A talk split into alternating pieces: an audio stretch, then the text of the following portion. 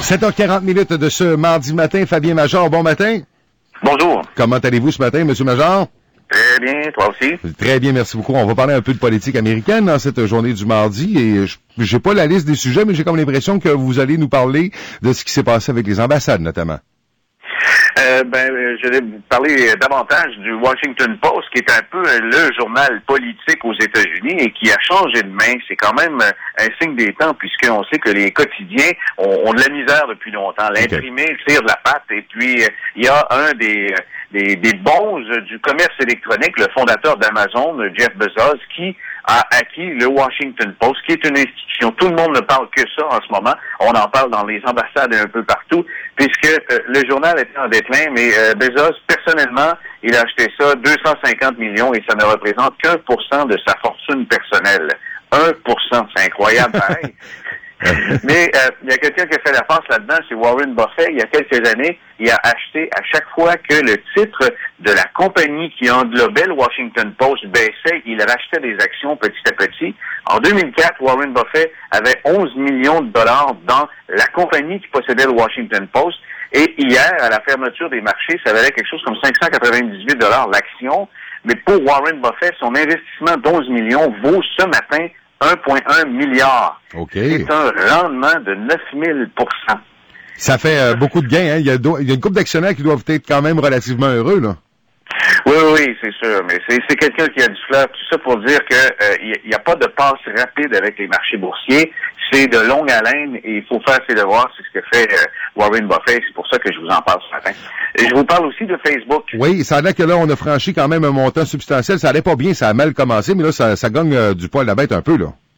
Oui, la compagnie, lorsqu'elle a fait son entrée en bourse, l'action était à 38 dollars et on vient de retoucher le 38 dollars quelques un an et euh, trois mois plus tard. Est-ce que ça vaut la peine d'acheter les actions de, Facebook? Il faut évaluer la valeur d'une action très euh, facilement en rapport avec ses profits ou son potentiel de croissance.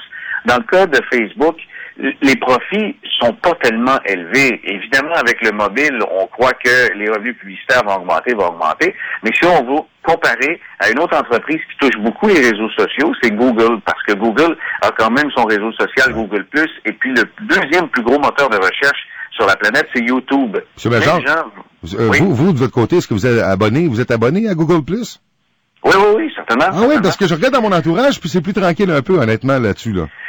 Oui, c'est plus tranquille, mais je vous dirais que euh, c'est entre LinkedIn et euh, Facebook, c'est un peu plus d'affaires, mais euh, Google Plus prend des parts de marché de plus en plus.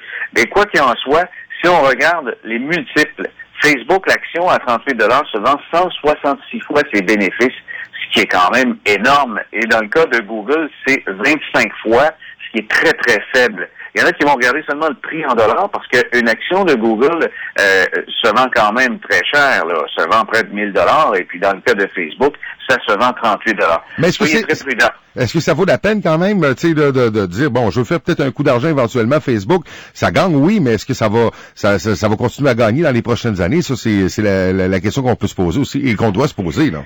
Oui, votre opinion est aussi valable que la mienne, puisque je connais pas l'avenir, mais je sais très bien que dans le cas de Facebook, euh, les, les profits sont pas encore au rendez-vous pour dire que c'est vraiment une occasion et ça vaut la peine absolument. Là. L'Agence du revenu du Canada s'intéresse aux facilitateurs, euh, facilitateurs, devrais-je dire, de l'évasion fiscale. Euh, on sait qu'il y a quand même des gens qui sont sous pression. On parle de KPMG, entre autres. Oui, et puis ça, ça m'a bien surpris de voir que finalement, on, on ne traquait pas que ceux qui font de l'évasion fiscale avec les paradis fiscaux, envoyer leurs trucs euh, du côté euh, euh, des Bahamas ou des îles Caïmans, mais on s'intéresse aux firmes comptables, aux cabinets d'avocats qui vendent ces structures-là. Et dans le cas de KPMG, on a su que l'Agence du revenu a mis la main sur un document privé il y a de nombreux Québécois qui ont participé à ça. On pouvait charger jusqu'à 1% pour investir dans l'île de Man, euh, qui est un petit territoire britannique. C'est un paradis fiscal parce qu'il ne collabore pas avec les autorités.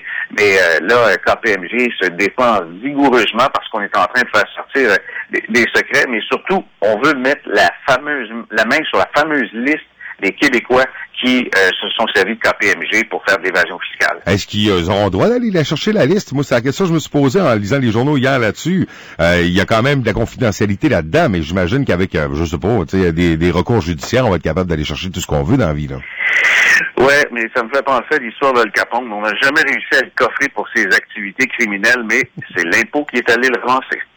Fabien Major, je m'en excuse tantôt, j'ai mal commencé parce qu'il manquait quelques détails. Fabien Major, qui est le président du cabinet Major Gestion Privée, chroniqueur également de finances et économie pour Cogeco. Vous pouvez lire d'ailleurs tout, tout, tous ces détails sur majorblog.net. C'est bien ça, Fabien?